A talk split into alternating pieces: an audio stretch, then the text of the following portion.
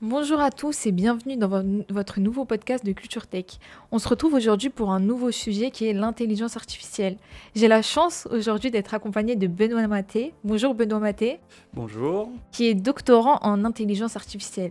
Donc pour introduire ce podcast, euh, une petite question simple. Est-ce que tu pourrais nous expliquer concrètement qu'est-ce que c'est que l'intelligence artificielle?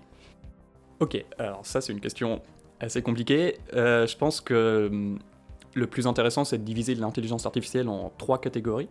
Ok. La première c'est quelque chose que euh, quand on y regarde d'un peu plus près on n'a pas envie d'appeler ça de l'intelligence artificielle, mais c'est des algorithmes qui ont des règles qu'on code à la main.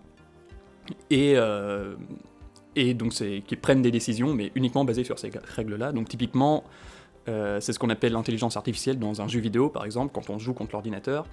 C'est pas vraiment une intelligence, mais ça donne l'impression que ça agit selon une certaine logique. Ça, c'est la première catégorie. La deuxième catégorie, ça serait euh, ce qu'on appelle plutôt le machine learning, donc quelque chose qui retourne des résultats dépendant de paramètres. Il y a des bons paramètres qui font que ça retourne des bons résultats, des mauvais paramètres qui font que ça retourne des mauvais résultats. On ne sait pas lesquels donner. Et donc, on a un algorithme qui apprend les paramètres. Donc ça, c'est l'apprentissage machine. On a vraiment une machine qui apprend. Donc là, ça donne déjà l'impression que c'est plus intelligent. Ok. Et la troisième catégorie, qui est une, une sous-classe du machine learning, c'est donc le deep learning, qui a beaucoup fait parler de lui euh, l'année dernière avec ChatGPT, mais qui déjà pour euh, qui s'appliquait beaucoup aux images avant, où on a un modèle spécial de machine learning qui s'appelle un réseau de neurones et qui peut faire des choses. Bon, selon toutes les théories mathématiques, ça devrait pas marcher, mais il se trouve que ça marche. Et ça marche très bien, et là, ça fait des choses qui sont vraiment bluffantes, du genre ChatGPT. ChatGPT, ok. Alors, euh, comment tu envisages l'évolution de l'intelligence artificielle dans les prochaines années? Est-ce que tu penses que ça va exploser comme Internet avant Ou euh, tu penses que ça va stagner euh? Alors, ça semble un peu audacieux de dire que ça va stagner parce que là, on est au début de quelque chose. euh, bon, bah, forcément, on pense à ChatGPT, on est au début de quelque chose qui. euh, on sent que ça a du potentiel, on sent que les, chercheurs vont pas s'arrêter là et qu'ils ont envie de faire mieux parce que ChatGPT a des défauts et ça a l'air. Le plus dur a l'air d'être fait et, puis ça a l'air d'être facile à côté de ça de, faire un, un réseau de neurones qui marche parfaitement bien. Euh, ce qu'il faut savoir, j'aimerais bien qu'on on peut remettre le truc en contexte, c'est, euh, comme je vous avais dit, euh, j'avais étudié un peu le, donc les algorithmes de traitement de langage naturel, donc euh, comme ChatGPT, en 2018, à une époque où ça marchait pas du tout, mais vraiment pas, et donc euh, tout le monde pensait que on allait faire des chatbots euh, parfaits qui marchaient parfaitement bien. Il y avait une époque où il y avait Cleverbot qui, qui existait. Et euh, c'était rigolo parce qu'on avait l'impression de parler à une machine, mais le plus drôle c'était quand même qu'elle répondait toujours à côté de la plaque. Ok. Et pendant des années, tout le monde a pensé que euh, vraiment d'un jour à l'autre, euh, allait, on allait avoir un- le chatbot parfait. Et on commençait à penser que non, on n'allait jamais y arriver, que en fait, les meilleurs chatbots c'était des trucs qui étaient rule-based, donc euh, des trucs où on a juste une série de conditions en disant bah, si euh, le client dit que son truc marche pas, eh ben il faut rediriger vers une aide. voilà. Euh, donc maintenant qu'on a des algorithmes qui marchent vraiment, le deep learning euh, a encore de beaux jours devant lui et on a encore beaucoup d'applications. Et après, il faut voir ce qu'on va en faire. Plutôt que j'ai aucun doute que les performances vont encore améliorer, vont encore s'améliorer. La question c'est qu'est-ce qu'on va en faire? Ok. Pour, répondre, pour rebondir sur ce que vous venez de dire, est-ce que vous pouvez nous parler un peu de votre parcours académique et ce qui vous a conduit en fait à vous spécialiser dans le domaine de l'intelligence artificielle? J'ai alors j'ai toujours aimé les maths. Les maths, ok. Euh, quand j'ai appris à coder, j'ai beaucoup aimé coder. Ok. Et s'il y a bien une discipline qui allie le code avec les maths, c'est euh, le machine learning. Et, et donc, comme euh, j'y arrivais et que j'aimais faire ça, petit à petit, j'ai fini par me spécialiser de plus en plus dans l'intelligence artificielle. Et, et c'est comme ça que je me retrouve doctorant à l'heure actuelle. Ok, et vous avez eu un bac scientifique du coup? Et après ça, vous avez fait euh, un bachelor, euh, un BTS Après ça, j'ai fait une prépa, Une prépa MP, Ok. et après une école d'ingé. Une école d'ingé, ok. Et en école d'ingé, c'était assez généraliste. On a vu beaucoup de choses. Il y avait possibilité de se spécialiser dans plein de choses ou de pas se spécialiser. Et, mais je suis resté dans ce qu'on appelait data science. euh, J'imagine que c'est encore un terme qu'on utilise. Euh, parce que c'était, je me suis rendu compte que c'était là où j'avais plus de compétences et puis c'est ce que je préférais faire. Et l'intensité des cours, c'était rude ou À la prépa, oui. La prépa Ok. ok. Alors, est-ce que tu pourrais nous expliquer en termes simples le sujet de tes recherches actuelles en intelligence artificielle? Ouais. Dans ma thèse, euh, donc c'est une thèse d'intelligence artificielle appliquée au transport. Au transport, ok. Donc les transports de personnes dans une ville. Ok. Où l'idée c'est de comprendre comment les gens se déplacent dans une ville. Ok. Donc en général quand je dis ça, les gens me répondent, bah, c'est simple, il suffit de regarder les tickets de métro, euh, de voir les voitures qui passent, euh, de regarder les tickets de bus. Et oui, Mm. le problème c'est que si on compte les tickets de métro, déjà on voit pas où les gens sortent parce qu'il n'y a pas besoin de badger pour, pour sortir. Euh, pour les voitures, ben, on peut compter le, le nombre de voitures qui passent sur une route, mais ça ne nous dit pas où elles vont ni d'où elles viennent. On a beaucoup de sources de données différentes qui mesurent pas les mêmes choses et il faut les fusionner pour avoir une compréhension globale du fonctionnement de la ville. Et c'est important parce que derrière, il faut construire des routes ou des trams et ça coûte des millions. Et, et donc, dans ma recherche, je fais ça. Donc, ça a un rapport a priori euh, assez lointain avec euh, l'intelligence artificielle parce que c'est juste essayer de fusionner des données. Et il se trouve que euh, du coup, il y aurait d'autres moyens de, de résoudre ce problème qu'avec de l'intelli- de l'intelligence artificielle. Mais dans ma thèse, j'utilise ces outils-là. Alors, quelles sont les tendances émergentes ou les avancées que tu peux trouver excitantes dans le domaine de l'IA qui peuvent être le plus intéressantes ou le plus utiles euh, pour euh, les différentes problématiques qu'on peut rencontrer, bah, par exemple dans, dans ta thèse? Est-ce qu'il y a des outils particuliers que vous utilisez? Alors moi j'utilise des outils qu'on comprend, donc ils sont assez vieux. Et les nouveaux outils du genre le deep learning avec, Chat- avec euh, ChatGPT euh, ou les réseaux de neurones, euh, ils ont un gros problème, c'est qu'on ne comprend pas comment ils marchent. Et, simplement, en fait, j'ai choisi de faire une thèse là-dessus avec des outils simples parce que c'est beaucoup plus intéressant de faire quelque chose qu'on comprend. Euh, je pense que dans les tendances émergentes, ce qui, ce qui me paraît le plus intéressant, c'est euh, cette, euh, c'est pas les modèles en eux-mêmes, qui, euh, en fait, les réseaux de neurones, il suffit de les faire de plus en plus gros, et puis globalement, ils marchent de mieux en mieux.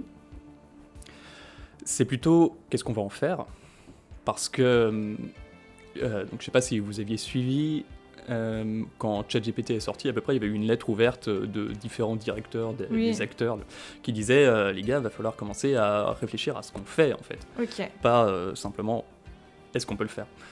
Et j'ai trouvé ça intéressant parce que c'est vrai. Mm.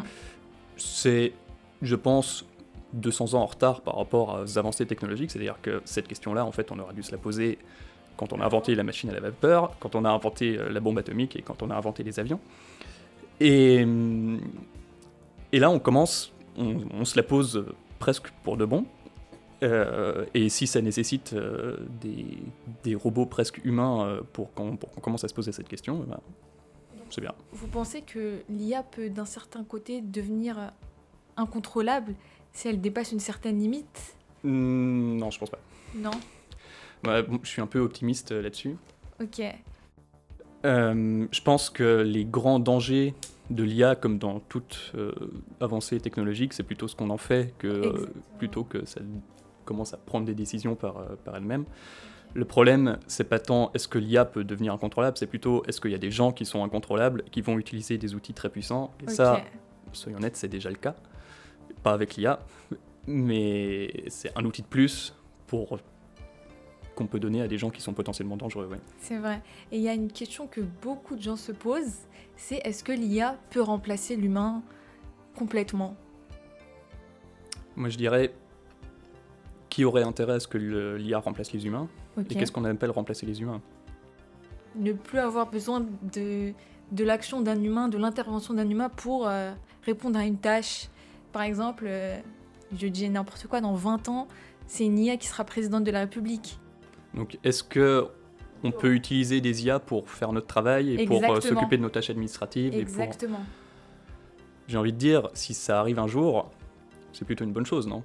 Qu'on n'ait plus besoin de travailler. C'est un peu euh, tous les mythes originaux euh, se basent quand même sur euh, l'idée que l'âge d'or c'était un moment où il n'y avait pas besoin de travailler. La question c'est, le, le problème c'est que de nos jours, on a l'impression que hum, si on perd son travail c'est une mauvaise chose. Mm. comme si euh, le fait qu'un robot fasse des choses sans qu'on ait besoin de travailler, c'était une mauvaise chose. Oui. Je pense qu'avec la bonne organisation de la société, c'est une bonne chose. Et, et, donc ça, si ça arrive, si les humains, si les robots remplacent les humains là-dessus, ben, pourquoi pas. Mhm. Euh, le problème étant que, pour euh, président de la République, pour ton exemple, c'est quand même des décisions qui impactent la vie des humains, c'est quand même quelque chose. Il y a, il y a des choses qui sont souhaitables de remplacer par des humains, de par des robots. Donc, les travaux pénibles, les choses qui, qui servent à rien. Et il y a des choses qui sont pas souhaitables d'être remplacées par des robots, comme euh, les décisions sur l'organisation de la société, euh, la philosophie, Exactement. et euh, les, j'ai envie de dire aussi la santé. Exactement. Et il y a beaucoup de hum, travaux qui consistent à donc, appliquer les, des chatbots pour, par exemple, parler à des personnes âgées qui Exactement. sont en situation de solitude. Et euh, on a, j'ai lu des articles de gens qui développaient des chatbots en disant c'est super, et ben, comme ça euh, les vieux ont euh, quelqu'un à qui parler. Mais, euh, mais c'est pas quelqu'un, c'est un robot. S'il y a vraiment quelque chose qu'il faudrait pas remplacer par un robot, c'est vraiment les gens à qui on parle. Ouais, ce serait préférable. Et c'est là où on rentre dans cette notion d'éthique. Est-ce que c'est d'un certain côté éthique de remplacer euh, les humains par des robots pour discuter, pour les personnes qui sont en situation de solitude, ou même quand on se rend dans un supermarché, se rendre compte qu'il n'y a plus d'employés, c'est vraiment tout est automa- automatisé. Est-ce que vous pensez que ça pourrait euh, complètement changer l'humanité ou euh, on en fait un peu trop? Remplacer beaucoup de choses qui sont jusque-là faites par des humains par des robots, c'est sûr que ça va changer la manière dont la société est organisée. Euh, c'est aussi sûr que euh, c'est pas la première fois que la société change en fonction des technologies qui, qui se présentent. Je pense pas que ça soit bien ou mal, parce que Mhm. comme j'ai dit, ben, voilà, si on remplace euh, toutes les caissières par des robots, et ben, tant que euh, ces caissières-là sont pas au chômage et sont en train de mourir de faim dans la rue, quelque part, tout le monde est gagnant. Euh, Est-ce qu'il y a des compétences spécifiques que tu recommanderais aux, étu- aux étudiants pour acquérir ou réussir dans le domaine de l'intelligence artificielle? Ouais, faut faire des maths, Des maths, euh, savoir coder. coder en Et- PHP, Java, Alors moi je dirais en Python. en Python. Ok. L'avantage de Python, c'est que il y a beaucoup de bibliothèques qui sont qui offrent des fonctionnalités euh, toutes faites pour euh, appliquer vraiment en trois lignes de code. On a ce modèle de statistical euh, learning. Et hum, c'est très facile de coder en Python. Ouais. Et, et voilà, en fait, c'est deux bonnes raisons. Et, et aussi, il y a aussi, euh, donc c'est un langage qui est très utilisé, donc dès qu'on a un problème, quand on code, ce qu'il faut savoir, c'est que euh, la base pour apprendre à coder, c'est juste de googler sur Internet euh, ce qu'on- essaie de faire. Et, euh, et comme euh, beaucoup de gens font du Python, il y a toujours quelqu'un pour répondre aux questions. Par contre, euh, le corollaire, c'est qu'il faut aussi savoir l'anglais, parce que quand on L'anglais. code, il faut vraiment coder en anglais. Ok. Et euh, est-ce qu'il y a des ressources que tu pourrais nous recommander, que ce soit des livres, euh, des chaînes YouTube, des cours en ligne, des sites internet, pour pouvoir avoir un maximum de ressources et peut-être se former de notre côté? Alors, se former au code tout seul, c'est assez simple. Parce que euh, sur Internet, il y a une infinité de tutos plus ou moins bons, par contre, sur euh, comment coder. Et puis, alors en machine learning, comme c'est très à la mode, il y a plein de trucs. Euh, moi, j'avais appris à coder sur. euh, ça s'appelait le site du zéro à l'époque, maintenant ça s'appelle Open Classroom. Le, le cours de C est excellent pour apprendre à coder, mais du coup, c'est un cours de C. Le cours de Python, euh, il doit être bien aussi, il n'y a pas de raison. En termes de livres, c'est un peu plus compliqué parce que hum, les- le problème de l'intelligence artificielle, c'est que c'est un domaine qui évolue. Donc, déjà, il y a 5 ans, ChatGPT, c'était inimaginable. Euh, donc, le temps qu'un livre soit écrit, puis publié, puis euh, connu, euh, ça- en fait, le livre est déjà plus à jour et Ouais. il a déjà 20 ans de retard. Pour les maths, j'aurais tendance à penser que rien remplace un bon cours. Mm. Euh, après, c'est difficile. Donc, moi, j'ai fait beaucoup de maths et certainement tout n'est pas utile à ce que je fais maintenant. Mais, mais je serais bien en peine de dire euh, qu'est-ce qui est vraiment utile et qu'est-ce qui Ok. est. Mais pour résumer, les deux clés qu'il faudra avoir si on veut se lancer dans l'IA, c'est les maths et le code. Pour débuter. Ouais. C'est un bon début. Euh, après, si c'est vraiment juste pour débuter, parce que donc il y a quand même un, si on veut comprendre en détail comment fonctionnent les algos, en fait c'est déjà un peu plus que débuter. Déjà débuter, ça serait appliquer un algo et voir s'il marche. Ok. Et pour ça, il suffit juste de savoir faire trois lignes de code en Python. Et par contre, ce qui est nécessaire, c'est de prendre l'habitude de tester tous les algos et de pas se laisser impressionner par euh, les modes. Donc euh, il y a beaucoup de tendances, il y a des algos qui sont à la mode pendant euh, deux ans et puis après on passe à autre chose. Et donc on pourra toujours trouver des blogs de gens qui disent oui cet algo-là est incroyable, il est révolutionnaire et faut le tester par soi-même pour vérifier. Ok. Donc, euh, pour conclure, à la lumière de ton expérience, est-ce que tu aurais des conseils, des petits tips que tu pourrais donner aux étudiants qui envisagent une carrière dans l'intelligence artificielle? Ouais. euh, alors est-ce que je pourrais euh, raconter une anecdote là-dessus, du Bien coup pour expérience personnelle, pour qui illustre pas mal la- ce que je pense de, de l'IA. Donc c'était quand j'étais en école d'ingé, en dernière année, on avait un projet qui était donné par une entreprise et il fallait répondre à leurs problèmes. Le problème de, le problème de cette entreprise, c'est qu'ils faisaient des panneaux solaires à installer sur les toits de villages en Tanzanie pour euh, donc des, villages qui sont hors grid, donc qui ne sont pas reliés au réseau na- national. Et euh, donc il faut mettre des panneaux solaires sur tous les toits et mettre un générateur au milieu du village pour donner l'électricité à tout le monde. Le problème, c'est que faire ça, euh, ça nécessite de faire des câbles entre les toits, et donc euh, ça, coûte, ça coûte cher, il faut que les toits soient bien exposés, il faut, il faut qu'ils soient assez groupés. Et donc pour savoir si le projet était réalisable pour un village donné, ils prenaient des photos aériennes, et euh, ils avaient un logiciel qui, en fonction de- du positionnement des toits, disait à quel point ça sera réalisable. Donc il fallait, ils avaient besoin d'un modèle qui, qui prenait une photo aérienne et qui, qui localisait les toits. Ils avaient fait appel à un prestataire qui a vu ça et s'est dit bah, c'est de la reconnaissance d'image, donc on va utiliser euh, ce qui se fait de mieux en termes de reconnaissance d'image de l'heure actuelle. Donc c'était un énorme réseau de neurones, très très lourd. Ils l'ont réentraîné donc, euh, euh, donc ils ont pris le truc déjà entraîné et ils ont fait ce qu'on appelle du transfer learning pour, pour que ça soit applicable à, à leurs photos aériennes spécifiques. Et euh, ils avaient des très bonnes performances. Le seul problème, c'est qu'il fallait le faire tourner une journée sur un serveur Amazon et que ça coûtait beaucoup plus cher que la solution que notre entreprise avait déjà, qui était de payer un Tanzanien pour euh, noter à la main tous les toits. Ok.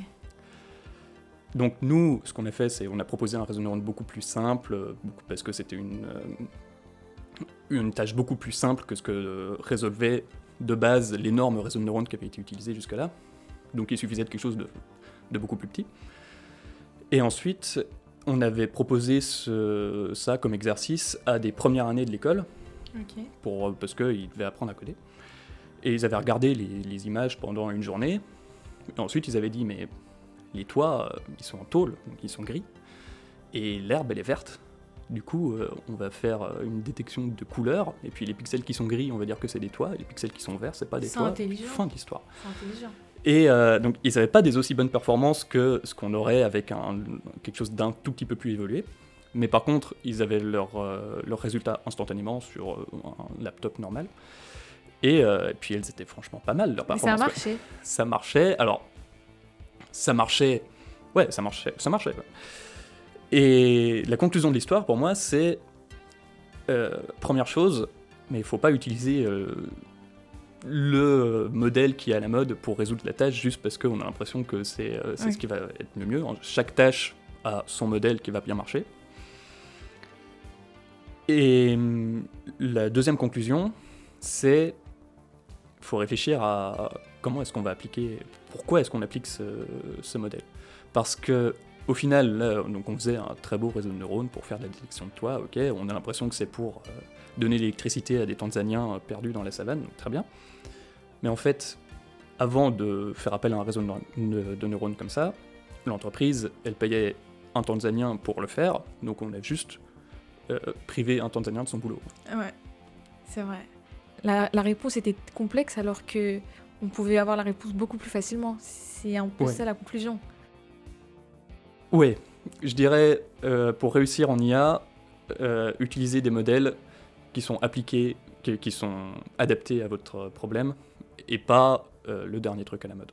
Ok, très belle conclusion. Merci beaucoup. On se revoit très vite pour un prochain podcast.